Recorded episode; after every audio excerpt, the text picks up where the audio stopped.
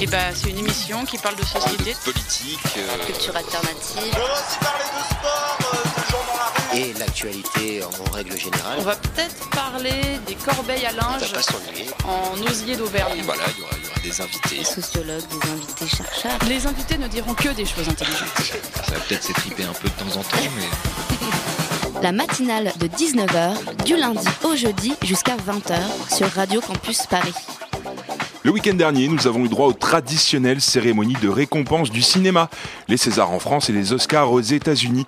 Et comme chaque année, c'est la même histoire. Tout le monde vante les mérites des Oscars et tanne celles des Césars. Mais vous n'en avez pas marre de bâcher le cinéma français à longueur de temps? Quand Jean-Paul Gaultier se présente en slip dans les Césars, on parle de moments gênants. Par contre, quand il s'agit de Neil Patrick Harris, maître de cérémonie des Oscars, on crie au génie. Et que dire de ce French bashing qui continue sur les réseaux sociaux vendredi soir lorsque Marion Cotillard s'avance pour remettre César d'honneur à Sean Penn. Six minutes de discours et une pluie de critiques s'est abattue sur elle, celle qui meurt comme personne dans Batman. Il ne faudrait peut-être pas oublier qu'il s'agit là d'une des meilleures actrices françaises et l'une des rares aussi à porter haut les couleurs de la France aux États-Unis, peut-être même l'une des seules, depuis bien longtemps. Alors certes, les Césars c'est un peu long, plan-plan et élitiste, oui, mais la cérémonie française ne, prétend pas être l'équivalent de la grand-messe du cinéma américain. Non, il s'agit juste de récompenser le cinéma français. Et cette année, quelle joie de voir un changement de ligne. Exit les dinosaures du cinéma français, place à la nouvelle génération, Pierre Ninet, Loane Mera, Kevin Azaïs, Adèle Haenel ou encore Thomas Caillet. Ces noms ne vous disent peut-être rien si vous n'êtes pas cinéphile, pourtant il s'agit là de la relève, ceux des vainqueurs des Césars 2015. Alors moi je dis oui à la nouvelle génération et oui au cinéma français qui ne cesse de grandir. La matinale de 19h, le magazine de Radio Campus Paris. Dans la première partie de l'émission, on va parler de l'agriculture urbaine. Non, il n'y a pas que dans les champs que l'on cultive, en ville aussi, et Paris est un exemple de réussite en la matière. Un concours de musique pour accompagner les étudiants qui n'ont pas les moyens financiers de se professionnaliser, c'est l'initiative de B-Side. Ce label ouvre la deuxième édition du Tremplin Amplitude. On en parle dans la seconde partie de l'émission. Enfin, ne manquez pas les traditionnelles chroniques de Guillaume qui nous parlera santé et de Hugo qui chaque semaine visite les expositions de la capitale et cette semaine il nous emmènera au musée des arts et métiers pour l'exposition Culture TV, la saga de la télévision française. N'hésitez pas à réagir sur les réseaux sociaux, hashtag matinale de 19h ou sur notre compte at Campus Paris. Il est 19h03 et jusqu'à 20h on vous accompagne dans la matinale. Vert, jaune ou rouge sont indispensables à l'équilibre alimentaire de l'enfant. Je vais vous distribuer un petit questionnaire. Dans une dizaine d'écoles, ils ont demandé aux enfants de 8 à 12 ans d'identifier légumes et fruits. Résultat, 9 enfants sur 10 n'identifient pas la betterave et 1 sur 3 ignore ce qu'est un poireau ou une courgette. On s'est quand même rendu compte dans l'enquête qu'il y a euh, 30% des enfants qui ne savent pas que les frites sont faites à base de pommes de terre. C'était un reportage réalisé par France 2 et selon une enquête de l'association Santé Environnement France, l'ASEF, les enfants des villes ont une culture agricole très limitée et pour pallier ce manque de connaissances, depuis samedi, le salon de l'agriculture bat son plein à Paris. Le terroir est en visite à la capitale et l'on découvre, ou pas, le long des allées ce qui nourrissent notre cher pays. Mais savez-vous que l'agriculture ne se trouve pas que dans les pâturages à l'air frais? Non, désormais on cultive en ville, potager sur les toits, ruches de Paris ou encore jardins partagés. C'est ce que l'on appelle l'agriculture urbaine. Pour en parler ce soir, j'accueille l'auteur du livre Paris, ville comestible, guide de l'agriculture urbaine en 100 lieux, mais aussi initiateur du projet Fraise des villes, Gaëtan Lahaute. Bonsoir. Bonsoir. Avec nous également dans la matinale Armand Renard. Bonsoir. Bonsoir. Vous êtes délégué au jardin partagé et à la préservation de la biodiversité de la mairie du 14e arrondissement de. Paris. Oui. Mais aussi Raphaël Luce, cofondateur de Ville Fertile. Bonsoir. Bonsoir. Laura, journaliste pour la matinale de 19h, nous accompagne également. Bonsoir Laura. Bonsoir. Alors messieurs, se nourrir de produits made in Paris, c'est possible Made in Paris, made in Paris. Ou- Oui, c'est possible. Ça, se fait- déjà, effectivement, dans les jardins partagés. Il y a beaucoup de, choses qui sont, euh, qui sont cultivées et qui sont mangées. Après, euh, qui sont euh, quand même à petite échelle. Et puis, il y a d'autres initiatives qui sont en train de se monter pour vraiment pouvoir produire et distribuer, en fait. Et, euh, et voilà, et ça, c'est tout ce qui est en train de se faire en ce moment. ouais. Plus qu'une possibilité, je dirais que c'est une véritable nécessité. Euh, Paris, c'est une des villes les plus denses d'Europe, très minéralisée. Donc, euh, l'homme a besoin, en fait, euh, par essence, euh, de la nature. Et du coup, l'agriculture urbaine, c'est euh, faire renouer l'urbain avec la nature. Donc c'est fondamental de, de faire en sorte que l'agriculture urbaine euh, se développe à Paris. Raphaël Luce? Ouais, je dirais que se nourrir, c'est un bien grand mot, quand même. Euh, on, reste, euh, on reste quand même à toute petite échelle et voilà. Il faudrait mieux utiliser euh, des termes plus appropriés. Euh, on peut pour l'instant goûter un petit peu quelques produits parisiens. Ça reste limité. Ça reste très limité, oui. Mais il y a une bonne volonté politique et, et des acteurs. Alors notre journaliste Loïc s'est rendu au Salon de l'Agriculture aujourd'hui et en a profité pour demander aux visiteurs s'ils connaissaient un petit peu l'agriculture urbaine.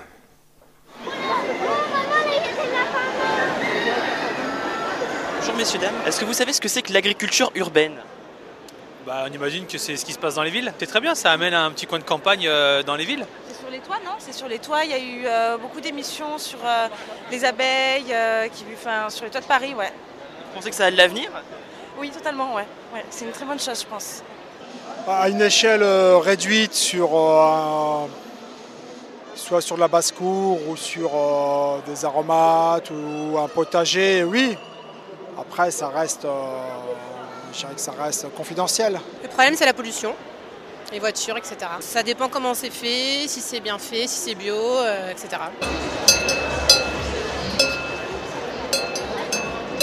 Je pense que ça va être compliqué quand même. hein. Pourquoi? On a déjà du mal à loger tout le monde, alors si on commence à y mettre des bêtes euh, et de la culture, euh, je suppose que ça va rentrer. Ah, c'est pas mal si on peut faire notre truc nous-mêmes. Vous savez, là où je vais habiter, là où j'habite, ils vont faire un jardin après. Et après, ils vont demander à chaque locataire de descendre pour faire euh, leur petit jardin. D'accord. Et vous allez participer? Euh, je ne sais pas encore. Parce que moi, c'est pas ça. Comme j'ai un grand balcon, alors là, je peux me permettre de faire tout ce que je veux sur mon balcon. Je fais mes tomates. euh, cette année, l'année dernière, enfin, pendant l'été, j'ai même fait des concombres. sur les concours de naissance ou propriété? Euh, je suis vraiment quelqu'un de la campagne. Donc, nous, on, a nos, animaux euh, en, campagne qui courent. On a, on a notre jardin, euh, je dirais c'est du bio naturel puisque on, ne traite jamais. Donc, pas, je ne sais pas si en ville on a la place pour le faire ou est-ce que ça peut se faire par étage. J'ai j'ai aucune idée là. Il y a assez de surface en France dans la campagne pour faire de, la- de l'agriculture. Donc venez chercher vos produits dans la, dans la France profonde.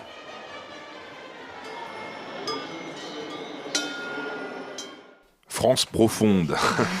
Alors on a entendu parler de confidentiel, de pollution, c'est compliqué, manque de place. Est-ce que vous avez une petite réaction, messieurs, à ces sons? Effectivement, euh, euh, sur Paris, c'est clair, le manque de place, euh, c'est- clair que c'est un, un- un vrai problème. Il y a euh, l'histoire des toits qui existe et qui, euh, qui a un fort potentiel aujourd'hui qui est compliqué à mettre en place, puisque les toits n'ont pas été faits pour. Mais euh, si euh, dans l'avenir ils sont plus pensés pour ça, c'est clair qu'il y a un, un potentiel qui est, qui est- qui est assez grand. Après, il y a- il y, a beaucoup d'espaces qui sont utilisés, les, les terrains vagues. euh, donc, les, on parlait des toits, au lieu de mettre des, des climatiseurs, euh, on peut euh, tout à fait penser à une production euh, agricole. Ensuite, pour le pro- on va peut-être venir après à la, à la question de la, la pollution. On, en parlera. Euh, bah, pas grand chose à rajouter, effectivement, c'est euh, c'est beaucoup plus de questions aujourd'hui que de réponses, l'agriculture urbaine. Et d'ailleurs, je pense que là, il y a des gens qui parlaient de jardinage, de jardin, etc. Je pense qu'il y a quelque chose très vite qu'il faut recadrer. De quoi on parle? Est-ce qu'on parle de jardinage ou d'agriculture? Et où se situe la, Justement, euh, pour, pour commencer, est-ce qu'on peut donner une bonne dé- définition d'agriculture urbaine?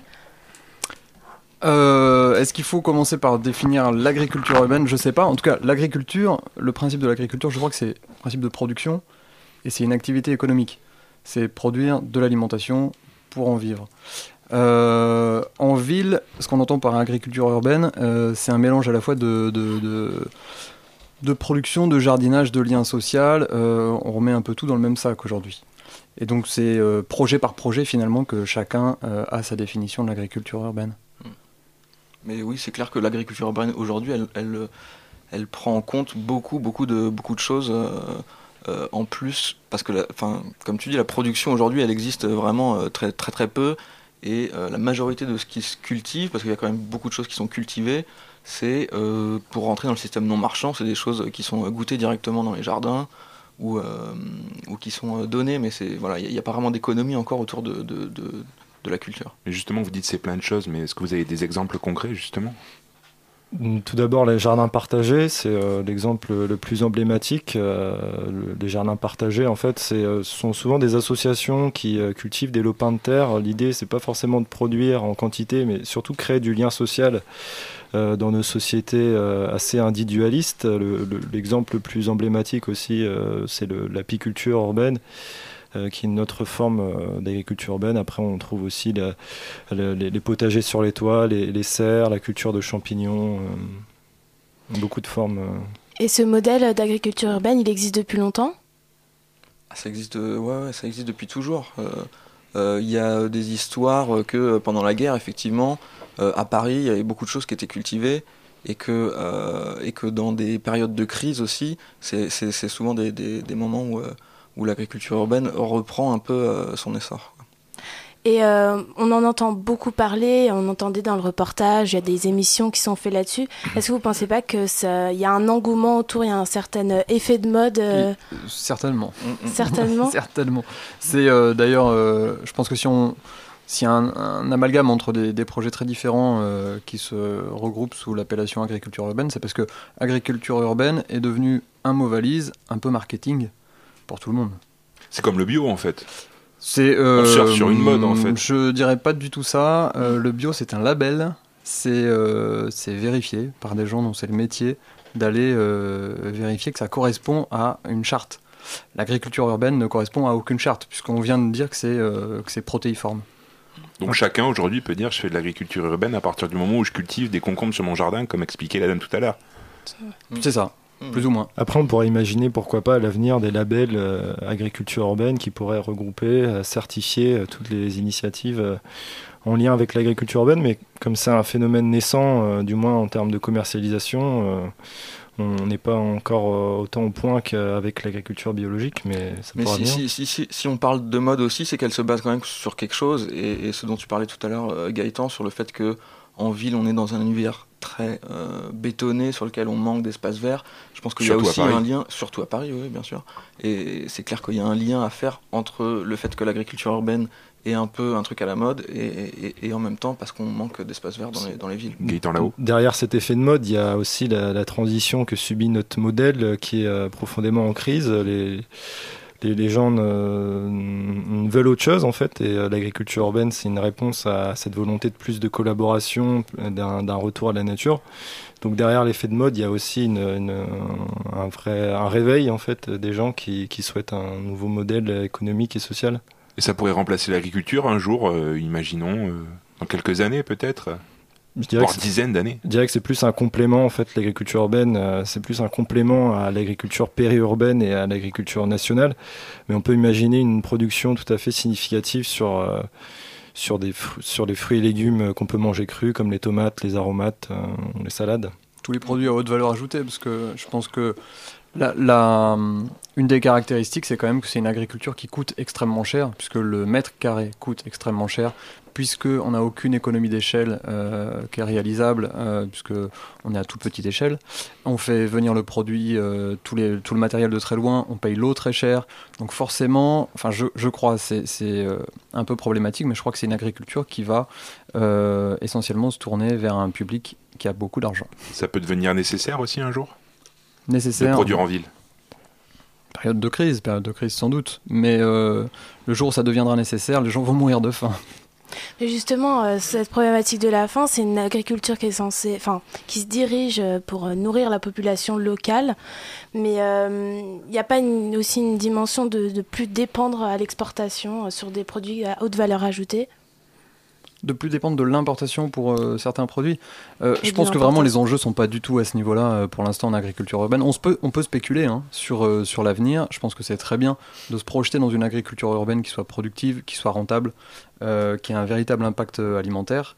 Euh, pour l'instant, c'est la pure spéculation. Même dans des, même dans des régions où finalement elle est euh, insérée depuis assez longtemps, on parle souvent de l'Amérique du Nord, euh, on est quand même sur des volumes encore minimes par rapport à l'essentiel de la consommation. hein. Mais ça pourrait pas être dédié à un certain public, par exemple les écoles? Pourquoi pas, mais même pour nourrir les écoles, il faudra énormément. Puis d'ailleurs, on pourra que se concentrer sur certains produits, euh, c'est-à-dire que les, les céréales n'ont pas du tout leur place euh, dans l'agriculture urbaine, à, à mon avis. Après, il y a des expérimentations qui nous montrent qu'on peut arriver à des, des productions assez euh, significatives. Je pense aux, aux serres sur les toits, euh, comme à Montréal, par exemple, la Loufa Farm, on arrive à, à produire des, des tonnes et des tonnes de, de fruits et légumes chaque année. Donc, en, en tendant plus vers ce type de modèle, on peut euh, penser que l'agriculture urbaine pourrait en partie nourrir euh, les urbains.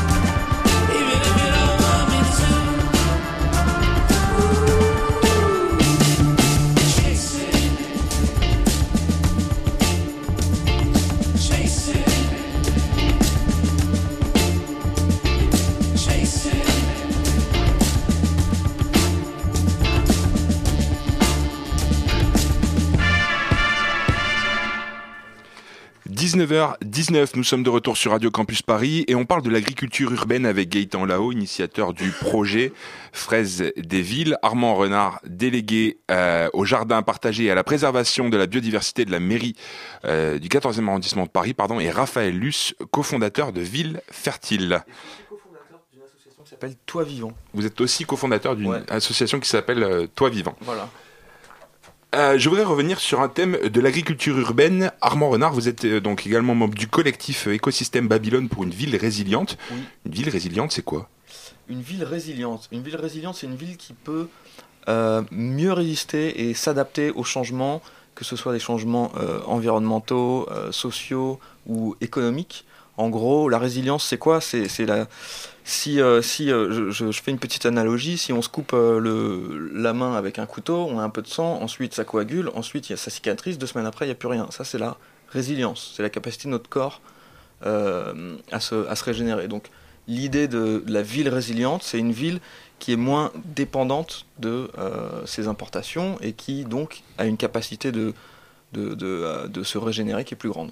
Et concrètement, ça se passe comment Et sur concrètement, sur euh, l'alimentation par exemple, euh, une ville comme Paris, euh, elle a trois jours d'autonomie. Si, si, les, si les routes sont coupées pendant trois jours, euh, au bout de trois jours, il n'y a, plus- a de bouffe euh, dans Paris. Donc concrètement, c'est... euh, Autonomie de stockage. hein. Le- on est d'accord, on parle que du stockage. Ouais. Pas de la production. hein. Oui, oui, oui, bien sûr, ouais, c'est clair. Et, et donc l'idée, c'est d'avoir euh, dans une ville, ville résiliente euh, la possibilité de pouvoir produire plus euh, et d'augmenter l'autonomie des villes, en fait.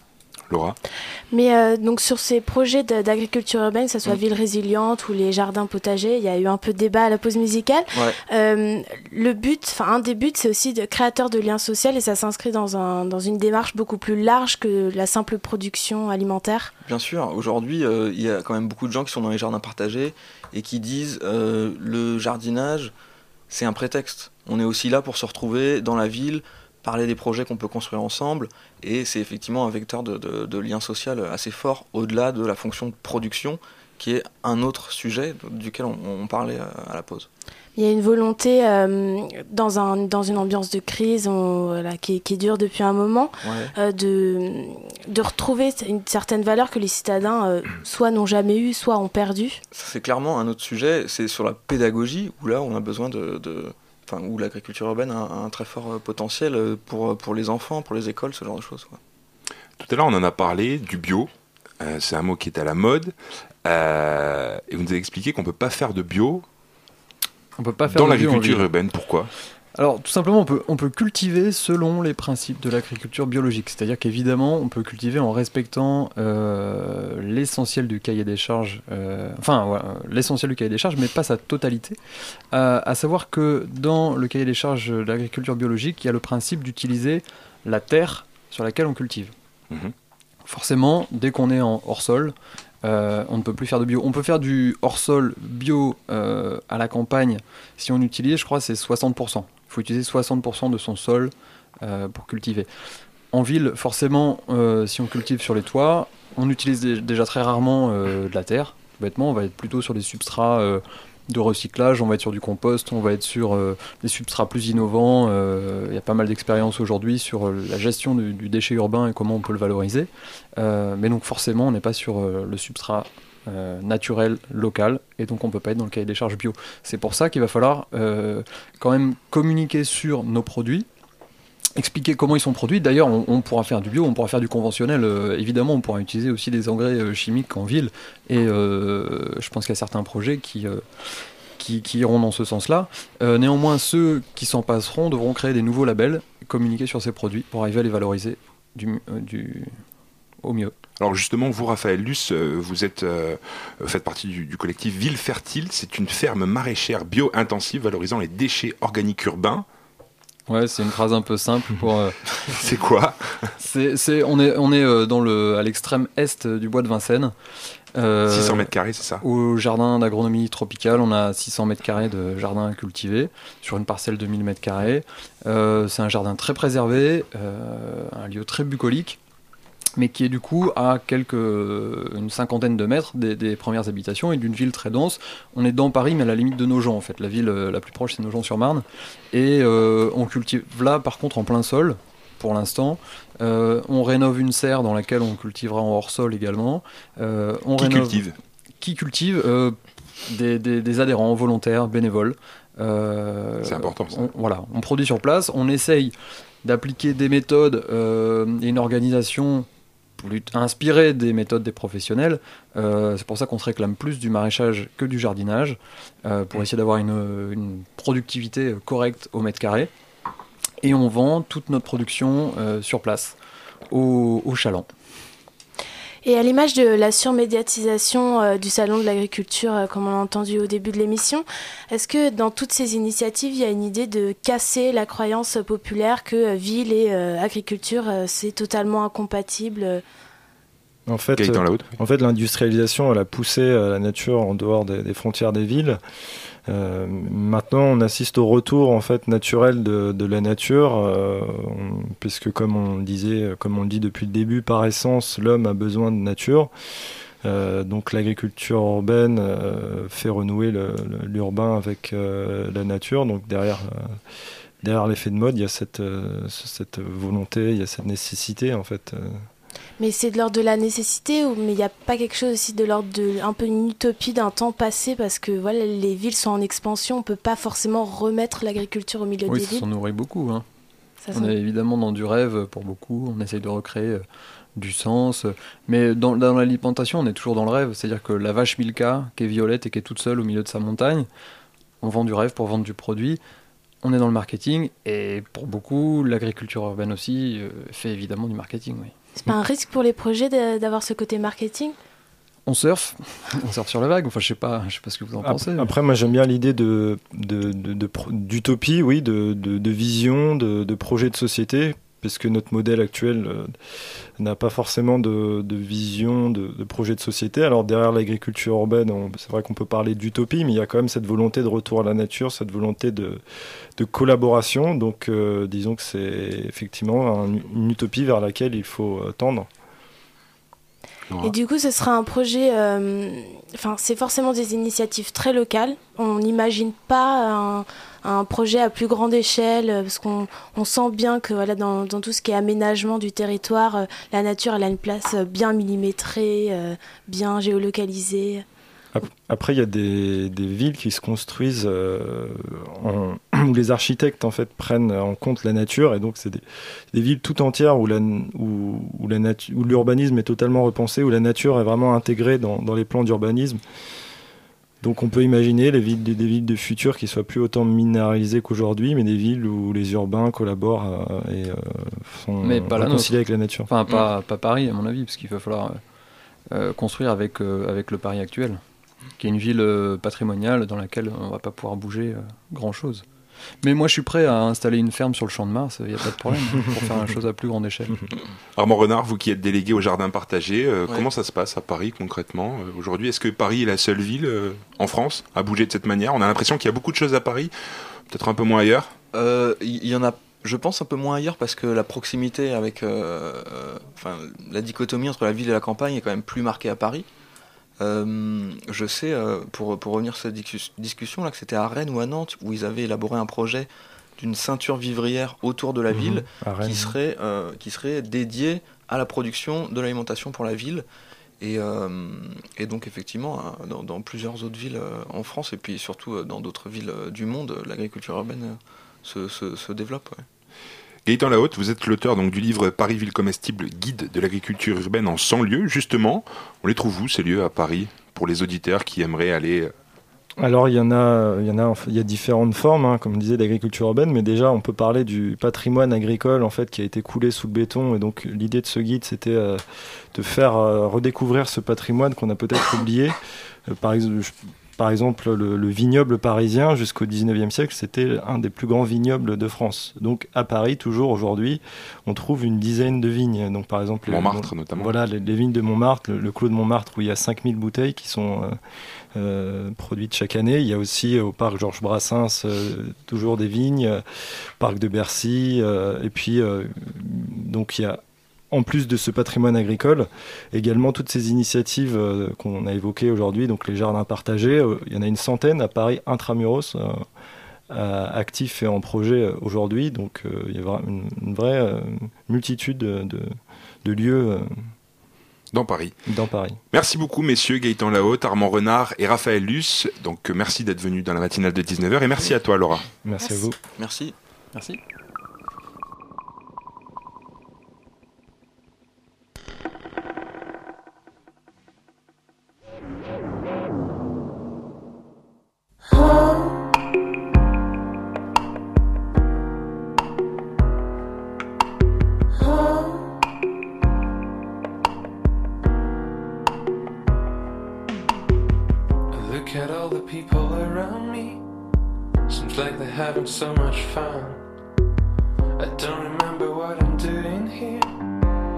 Looking for someone I'm likely to know. Surrounded some very last call couples. I love to hate to look at last call couples. I think I'm gonna get another beat. Well, it's the best thing I'm able to do. Or I could also try to disappear, although it's not yet possible.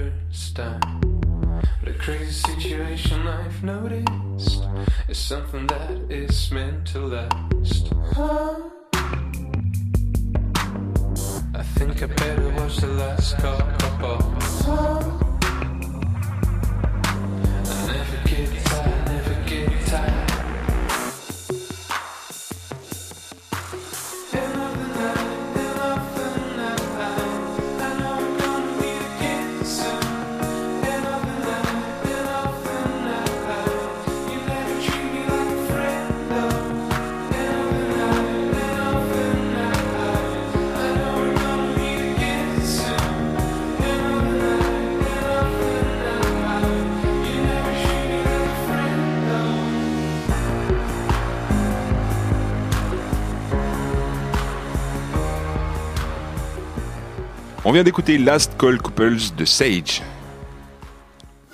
La matinale de 19h sur Radio Campus Paris. 19h32 sur Radio Campus Paris. N'hésitez pas à réagir sur les réseaux sociaux, toujours matinale de 19h, sur Twitter ou sur notre compte Facebook, la matinale de 19h. Il a son stéthoscope autour du cou, sa chronique ne cesse de prendre de l'ampleur sur la bande FM et on le surnomme déjà le Michel Simès de Radio Campus Paris. Guillaume, notre docteur gossip, est avec nous ce soir. Bonsoir Guillaume. Bonsoir à tous, bonsoir Thibaut. Alors, J'adore de- tes lancements. À chaque fois, je vais venir à chaque fois parce que là, c'est de mieux en mieux. Alors, de quoi vas-tu nous parler ce soir? Toujours pas d'épidémie de grippe, hein, ni de tabagisme ou du chômage qui aurait soi-disant un impact sur notre santé. Ah bon? Rien de tout ça avec moi. Bon, ce soir, ça va être une astuce beauté. Pas pour toi, Thibaut, mais pour les filles. Les filles, il arrivera le jour où vous vous lancerez dans la bataille contre les rides, botox, crème, potion magique. Ne bougez plus, c'est moi qui ai la solution miracle. Rasez-vous le visage. Oula. Ce n'est pas une blague, mais une tendance anglaise qui fait fureur en ce moment. Certaines femmes manient le rasoir et la mousse à raser en moyenne deux fois par semaine pour se raser entièrement le visage. D'après le docteur Prager, un chirurgien esthétique londonien, d'un point de vue médical, le rasage possède en fait plusieurs vertus, comme par exemple la production de collagène et la stimulation du renouvellement cellulaire, faisant de lui un excellent anti-ride. Alors, place au rasage. Mais surtout, vous allez enfin comprendre notre calvaire à nous les hommes. Même si votre pilosité est loin d'être de la nôtre, comme la nôtre, vous allez enfin comprendre les coupures de rasoir et le fameux aftershave si doux pour notre peau après le rasage. Personnellement, ça fait un petit moment que j'ai abandonné, moi, le rasage, Thibaut aussi. Oui, oui. Voilà, tout le monde abandonne, voilà, vous allez voir.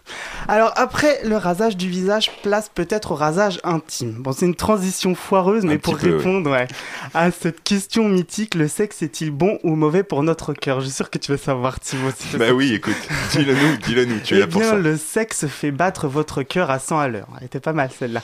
Et c'est une bonne chose. Avoir une activité sexuelle épanouie fait partie des recommandations de l'Organisation mondiale de la santé. C'est bon pour le cœur, les artères et pour la santé globale, nous explique même la professeure Claire Mounier, la vice-présidente de la Fédération française de cardiologie. Après tout, on peut l'assimiler à une activité physique normale avec une petite émotion en plus. Le sexe stimule votre palpitant comme si vous montiez, attention, deux étages à une vitesse normale si c'est votre partenaire habituel et quatre étages si c'est un nouveau partenaire. Effet nouveauté oblige, bien sûr.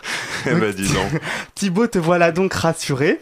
Oui, oh. Pourquoi En revanche, un petit conseil pour Thibaut, mais aussi pour tous ceux qui nous écoutent évitez la fameuse cigarette d'après l'amour. Je ne fume pas. Car fumer moins d'une heure avant l'amour et moins de deux heures après peut provoquer un spasme coronaire. Un spasme coronaire. Oui, c'est pas du tout sexy. Hein. En fait, c'est un spasme qui réduit la taille des artères et entraîne une diminution de l'irrigation du myocarde, responsable de l'angine de poitrine. Bon, allez, on passe à autre chose. Le sexe est donc bon pour la santé, mais je vais vous donner maintenant quels sont les vrais secrets de la longévité. Thibaut, tu vivre jusqu'à quel âge? Très vieux, le plus Très longtemps vieux, très possible. vieux. Eh bien, je vais vous donner maintenant des petits conseils pour vivre longtemps et bien, mais ce ne sont pas mes conseils, mais le conseil des trois personnes les plus vieilles au monde. Arrête de rigoler, Thibaut. Place d'abord à Madame Misao Okawa, une femme japonaise de 116 ans, née en 1898, qui nous explique simplement qu'il faut manger, dormir 8 heures et vous vivrez longtemps. C'est génial, les Japonais sont Manger 8 heures aussi non, non, juste manger et dormir 8 heures, c'est tout ce qu'elle nous a dit. Madame Gertrude Weaver, une américaine de 116 ans, elle aussi nous explique que pour son cas, il faut obéir au Seigneur et à personne d'autre. Ça ça semble lui réussir pour le moment à Gertrude. Et enfin, Madame Morano, une Italienne, 115 ans seulement, nous explique sa longévité à un régime alimentaire peu ordinaire. Écoutez bien, elle mange uniquement un œuf cuit, un œuf cru, et un verre de lait, un verre de lait au dîner, pardon. Et bien sûr, couché à 19h. Donc elle n'écoute pas la matinale. Elle peut pas, elle dort. Donc pour résumer, si vous voulez vivre longtemps, commencez les œufs cuits et crus, couchez-vous tout et n'oubliez pas la prière du Seigneur. Ou accessoirement, soyez une femme, car l'espérance de vie chez les femmes est de 85 ans contre 78 Bah, voilà une info. pour les hommes. On est foutu Thibaut. Bref, et enfin pour terminer cette chronique pleine de bons conseils, je vais encore casser vos idées reçues en santé avec un petit quiz où Thibaut va participer parce que je t'ai enlevé les réponses cette fois-ci, mais aussi notre invité, on peut se mettre au micro, invité. Notre invité de- du second sujet, François Herpers. Salut. Salut. Alors, les cheveux et les ongles continuent de pousser après la mort, vrai ou faux? Moi je dis oui. Faux. Et c'est faux. hein. Quand le cœur s'arrête, les cellules n'ont plus d'oxygène, donc elles meurent et donc elles ne peuvent pas faire le processus chimique responsable de la pousse. Deuxième question, le muscle le plus puissant du corps humain est la langue, vrai ou faux? Moi je dis vrai. ouais, vrai. Là, c'est faux pour le coup. La langue, tu vois, quand t'as pas les réponses, t'as plus de mal, Thibaut. hein. La langue n'est pas un muscle, mais en fait un organe composé de 17 muscles. C'est le grand fessier, le muscle le plus puissant. Et enfin, la dernière, j'ai mis, parce que Thibaut m'a dit de la mettre, bien sûr. La masturbation rend-elle sourd? J'ai bon dos, hein. à l'expression oui. Ça dépend si on fume ou pas après, en fait. voilà, c'est ça. Bah non, c'est faux, bien sûr. Ça date du 18e siècle, mais bien sûr que c'est faux, sinon ça ferait beaucoup de sourds quand même. hein. Merci beaucoup Guillaume pour cette chronique. Et tu restes avec nous pour la seconde partie de l'émission. La matinale de 19h. Alors que les émissions de télécrochet battent leur plein en ce moment avec The Voice ou Nouvelle Star, le Tremplin Amplitude propose la deuxième édition de ce concours musical, un concours ouvert aux artistes étudiants, gratuit et qui offre aux vainqueurs une aide financière et un accompagnement. Pour en parler ce soir, on l'a entendu tout à l'heure, François Herpers, bonsoir. Bonsoir. Vous êtes euh, directeur et cofondateur de B-Side Label qui organise ce concours. Alors à l'heure actuelle où les télécrochets sont à la mode, comme je le disais précédemment, qu'est-ce qui vous a donné envie de vous lancer dans ce projet? Je crois qu'on est un peu taré en fait. Parce qu'en fait, quand on, a, quand on a monté ce label euh, avec Théo, qui est le cofondateur, euh, en gros, on est musiciens tous les deux, on joue dans le même groupe. Euh, je tiens à dire que le groupe n'a rien à voir avec le label en fait. C'est deux choses qu'on veut vraiment tenir séparées. On était un peu frustrés par le rôle que pouvaient tenir en fait les professionnels de la musique qui ont tendance en fait à prendre sous leurs ailes des groupes, des projets qui sont déjà ultra aboutis. Voilà, donc en gros, c'est on arrive avec euh, limite un album, un EP ultra produit, on a mis de l'argent, on a un booker, un tourneur, des graphistes, voilà, et nous on voulait vraiment prendre des artistes en qui on croyait, euh, avec qui on s'entend bien aussi. Il y a un côté humain qu'on aime bien, et les prendre directement sous notre aile, euh, et les professionnaliser et les accompagner. Vous reprenez d'ailleurs un petit peu les codes des émissions que j'ai citées tout à l'heure, euh, The Voice et Nouvelle Star, euh, présélection, audition devant un jury, puis une finale, puis, peut-être la gloire pour le vainqueur, non? Ouais, mais avec beaucoup moins de moyens en fait. Euh, oui, oui, bah en fait, c'est des codes qui sont un peu essentiels dans le sens où déjà le, but aussi déjà de- d'amplitude, c'est de trouver des groupes. Voilà, ça fait ça fait parler du label avec une petite carotte à la clé. Et effectivement, donc on commence par un appel à projet. Cette année, il a été lancé le 1er février et se finit le 31 mars. On soit des candidatures, euh, Île-de-France et Rhône-Alpes, parce qu'on a exporté aussi le projet en Rhône-Alpes euh, cette année. Et euh, ensuite, audition au sein du label, c'est-à-dire qu'en gros, on défriche un peu ce qu'on a reçu, 10 sélectionnés, des auditions dans un studio de répète, voilà, avec un G-son, et ensuite une finale avec 4 quatre groupes ou 4 projets. Donc pour m'accompagner sur cette interview, Guillaume est resté avec nous, car en plus, santé, tu es un grand spécialiste de musique. Oui, oui, c'est un grand mot, mais oui, c'est ça. Donc moi, je demandais ouais, comment du coup ça se déroule le concours, quoi, tout simplement? Bah, euh, très simplement, hein, comme beaucoup de concours, euh, premièrement, déjà, il est, il est gratuit. Ça, c'est vraiment un point d'honneur pour nous, parce qu'il y a pas mal de tremplins qui sont payants, et notamment euh, faire venir ses potes euh, à des phases euh, voilà, pour voter, mais sauf que la place est à 10 euros, donc il y a déjà un biais en fait au niveau du vote, celui qui ramène le plus qui gagne le tremplin. Donc euh, il est gratuit, donc euh, ça c'est important. Et puis comme je disais, euh, en fait on va recevoir toutes les candidatures, on défriche vraiment au sein du label avec les bénévoles, les cofondateurs, etc. pour voir qui on fait passer en audition. Donc euh, là les groupes jouent en live trois morceaux, donc en gros un set de 20-30 minutes en moyenne. Et nous à partir de ce moment-là on sélectionne les artistes qui seront en finale. Voilà, donc euh, quatre finalistes avec un prix du jury, un prix du public. Alors je le précise, euh, les groupes qui souhaitent participer ont jusqu'au 31 mars, vous l'avez dit, pour envoyer leur candidature. Toutes les infos sont sur le site de Radio Campus Paris, radiocampus.org ou sur le site de B-Side Label, bsidelabel.fr. Et justement, sur la fiche d'inscription, vous demandez, vous demandez pardon, le projet musical du groupe. Vous cherchez quelque chose en particulier, un projet? Euh, bah en fait, c'est vrai que c'est ouvert à tout le monde. Euh, le, le truc, c'est qu'on est quand même un label de musique actuelle. Donc, euh, effectivement, si des groupes nous paraissent bons, on les auditionnera. Euh, après, ce qui est, euh, ce qui est compliqué, c'est que le jury est composé de membres du label euh, et de professionnels. Donc, en gros, ça se tranche à ce moment-là. Euh, c'est pas un tremplin qui est fait pour trouver des artistes, en tout cas les signer automatiquement, parce qu'on peut les parrainer ensuite. alors déjà, c'est dans les prix, donc on va les parrainer sur un certain temps, mais on peut aussi les parrainer sur un an, deux ans, trois ans, voilà, en fonction de, leur- de leurs envies et motivations. Par contre, c'est vrai qu'à la fin, et c'est ce qui s'est passé l'année dernière, c'est Divine qui avait remporté le projet. On en parlera, oui. Ouais, qui avait fait l'unanimité et on les a signés. Voilà. Donc ça peut arriver. Euh, la signature, c'est euh, en gros le, le gros bonus, on va dire quoi. Mais c'est pas euh, pris en charge à la base dans, le, dans les conditions du tremplin. Et c'est quoi, par exemple, le profil atypique qui pourrait ressortir de ce tremplin? Bah, Divine pour nous c'était un, un- vraiment un profil atypique parce que eux, ils se, voilà c'est un, groupe de ping punk qui mélange énormément d'influences. Ça chante en français euh, enfin ça bounce pas mal. Et euh, en gros on a vraiment été euh, hyper happé par leur univers alors qu'à la base c'est pas forcément des choses qu'on recherchait quoi mais euh, voilà les mecs euh, assurés en live c'était hyper original ils avaient vraiment une identité donc euh, on a décidé de les signer et pour le coup c'est un groupe atypique quoi Et du coup, ceux qui se présentent, c'est c'est quand même des gens qui ont une petite expérience derrière eux de musiciens ou ça peut être aussi des amateurs passionnés Alors, qui tentent justement de. Bah, faut pas oublier que amateurisme euh, rime pas forcément avec non professionnalisme, en fait. Enfin, c'est ça, c'est aussi un peu le rôle du label, c'est de, de travailler avec des, des groupes qui sont amateurs parce qu'ils sont pas professionnels, donc ils sont pas rémunérés en tant qu'artistes. Euh, donc euh, voilà, enfin, on, souvent on reçoit quand même des projets qui sont assez aboutis. euh, notamment sur tout ce qui est enregistrement, euh, enregistrement audio, quoi. Donc en gros, les maquettes sont en général très bonnes parce que maintenant on peut faire beaucoup de choses, euh, notamment au niveau du mixage, etc. Donc parfois, effectivement, il y a quand même quelques déceptions au niveau des auditions, euh, voilà, où ça tient pas forcément la route en live, quoi. Et alors justement, euh, c'est un tremplin jeune talent. Des tremplins jeunes talents, il en existe beaucoup. C'est pas trop difficile de se faire une place? Euh, oui et non, parce que le truc c'est que les, mu- les musiciens sont toujours ultra motivés en fait euh, pour jouer et euh, je pense que certains seraient même euh, prêts à tuer père et mère pour jouer en live dans une salle de qualité. Donc certains vont même juste à, vont postuler juste pour passer en finale en live et pas forcément pour le prix, etc. Puis en fait ça fait aussi parler d'eux quoi dans tous les cas, donc ça leur fait un peu de com. Et donc moi, si j'ai bien compris, donc le concours il est exclusivement destiné aux étudiants ou un groupe composé à 50% d'étudiants Ouais. inscrits en Ile-de-France ou de la région Rhône-Alpes. Et quel que soit le diplôme préparé, ça on Tout est d'accord. ouais. Mais en fait, donc on peut être jeune et non étudiant. Donc Oui. du coup, en fait, pourquoi vous vous êtes tourné exclusivement sur les étudiants ou une bonne partie euh, du groupe doit être étudiant? Euh, parce que euh, on se dit que c'est assez compliqué d'être étudiant et musicien à la fois. Et donc l'objectif c'est euh, de pouvoir aider en tout cas un ou deux groupes, en tout cas euh, les, les deux, les deux groupes qui, euh, qui, qui arrivent en finale, pour les accompagner. Et euh, quand on est étudiant, on n'a pas forcément le temps de s'occuper de tout ce qui est administratif, euh, j'imagine. maquette, etc. Enfin même euh, captation live, on n'a pas forcément non plus le réseau. Donc c'est pour ça qu'on s'est tourné vers les étudiants, sachant qu'il y a aussi beaucoup d'étudiants. Qui ont, du gros, qui ont un gros potentiel et ça nous permet de vraiment de les prendre aussi euh, à la source quoi. Mais ils arrêtent pas leurs études, c'est? Bah, euh, je leur conseillerais pas, en fait, Ouais. vu l'état de la- de, C'est ça. de l'industrie musicale actuellement, quoi. Non, je leur dirais passe ton bac d'abord et puis après deviens professionnel de la musique, ouais. Alors l'an dernier, vous avez réalisé le concours uniquement en Ile-de-France et Guillaume le disait tout à l'heure, cette année vous l'ouvrez aussi euh, à la région Rhône-Alpes. Pourquoi? Euh, parce que euh, il y a un gros potentiel en Rhône-Alpes, voilà, que le label est pas un label exclusivement francilien.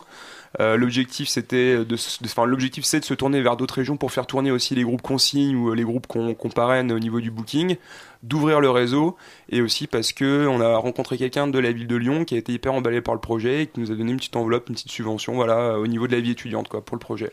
Donc forcément on, on s'est engouffré dans la brèche.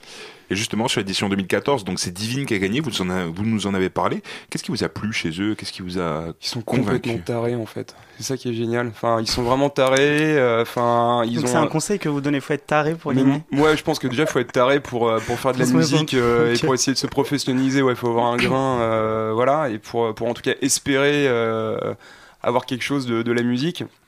Euh, après, voilà, leur, leur projet est vraiment génial.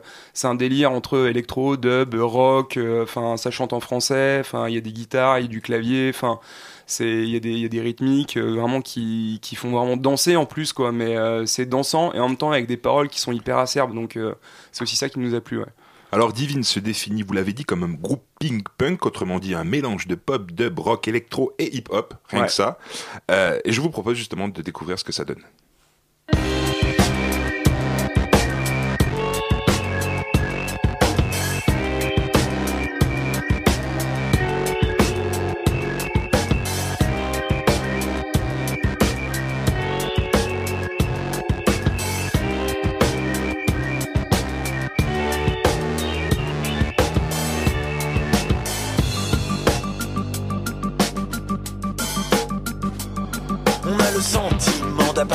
Quelque chose, on a la santé. Pour peu qu'on puisse payer sa dose, on a l'essence gratuite à la prochaine station. On a son sang, blab qui nous regarde, mais en but qu'on a fait sensation avant de fermer notre bec, on a fait sang. Faudra bien faire avec, on a la sempiternelle autosatisfaction, on a 101 dalmatien dans la télévision, on a du sang sur les mains, mais on fait semblant de rien, on part du con. Stack tout est toujours si morose avec la conviction de pouvoir faire bouger les choses, il y a du concurrent à la prochaine station avec le contrôle nous échappe et c'est pas bon, il y a le consentement avant de passer la bague au doigt malgré les conditions marquées en bas sur le contrat. Et on recompte encore les dalmatiens dans la télé, on perd la conscience que c'est pas la réalité, il y a des cons par kilo, même qu'on fait partie du lot.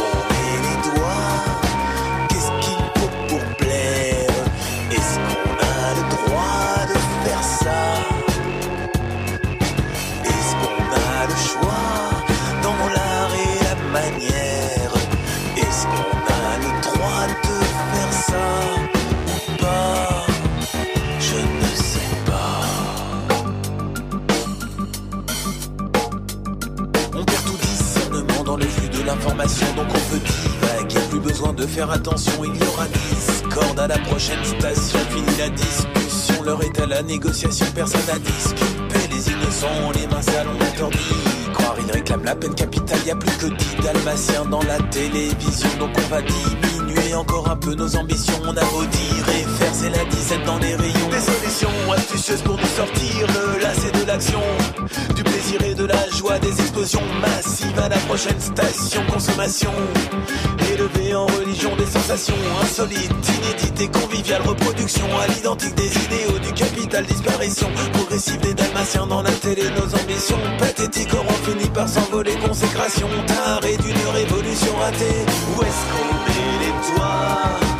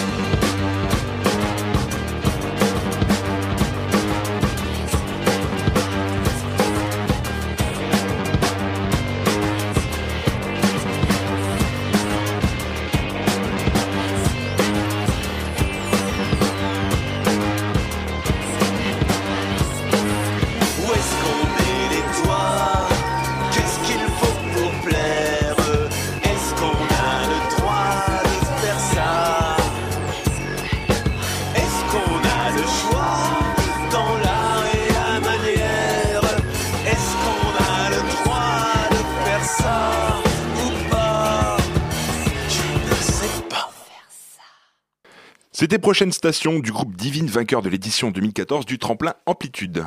La matinale de 19h du lundi au jeudi jusqu'à 20h sur Radio Campus Paris. Et justement, on parle du tremplin Amplitude avec François R. Pers, directeur et cofondateur de B-Side Label qui organise ce tremplin.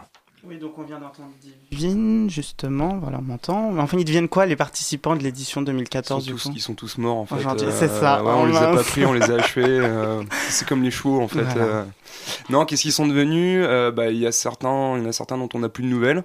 D'accord. Euh, D'autres qui étaient des groupes de rock et euh, qu'on fait et qui on monte des coplateaux avec mon groupe pour le coup. C'est là où il y a un Ah. croisement en fait. euh, voilà quoi. Alors justement, euh, vous avez un label, B-Side.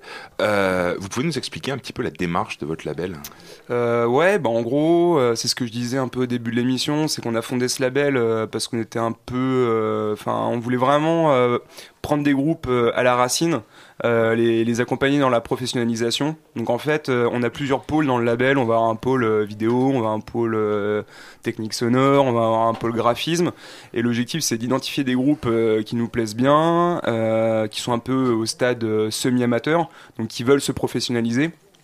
Euh, et en gros, en leur apportant vraiment tout, tout le bagage nécessaire auquel ils n'auraient pas forcément eu accès.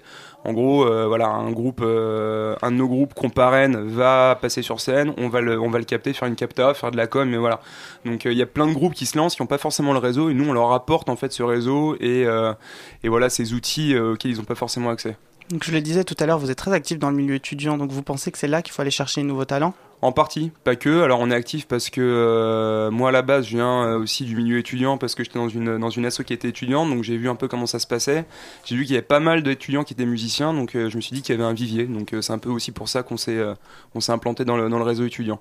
Et au-delà du tremplin Amplitude, où c'est que vous allez chercher vos talents Comment vous les dénichez? Comment on déniche un talent? Il y a des groupes qui nous contactent. C'est vrai que pour l'instant, on est un peu, on n'en a pas déniché masse. En gros, il y a Assad, qui est le premier groupe qu'on a qu'on avait signé. C'était un peu du, du bouche à oreille. Euh, voilà, c'était des, potes de potes euh, et qu'on sur lequel on a vraiment kiffé. Donc on les, on a bossé avec eux. On a vu qu'ils donnaient vraiment euh, très bonnes choses en live. Ils étaient en train de- d'enregistrer leur premier EP et nous en fait on s'est positionné comme licencieur, c'est-à-dire qu'en fait on a édité leur, leur EP, on le distribue, on fait de la com, voilà, on essaie de leur trouver des dates de temps en temps, ce qui est pas facile on va dire. Euh, voilà, et puis euh, Divine, bah, pour le coup c'était le coup de foudre au niveau du tremplin, donc c'est vraiment les deux seuls groupes signés pour l'instant.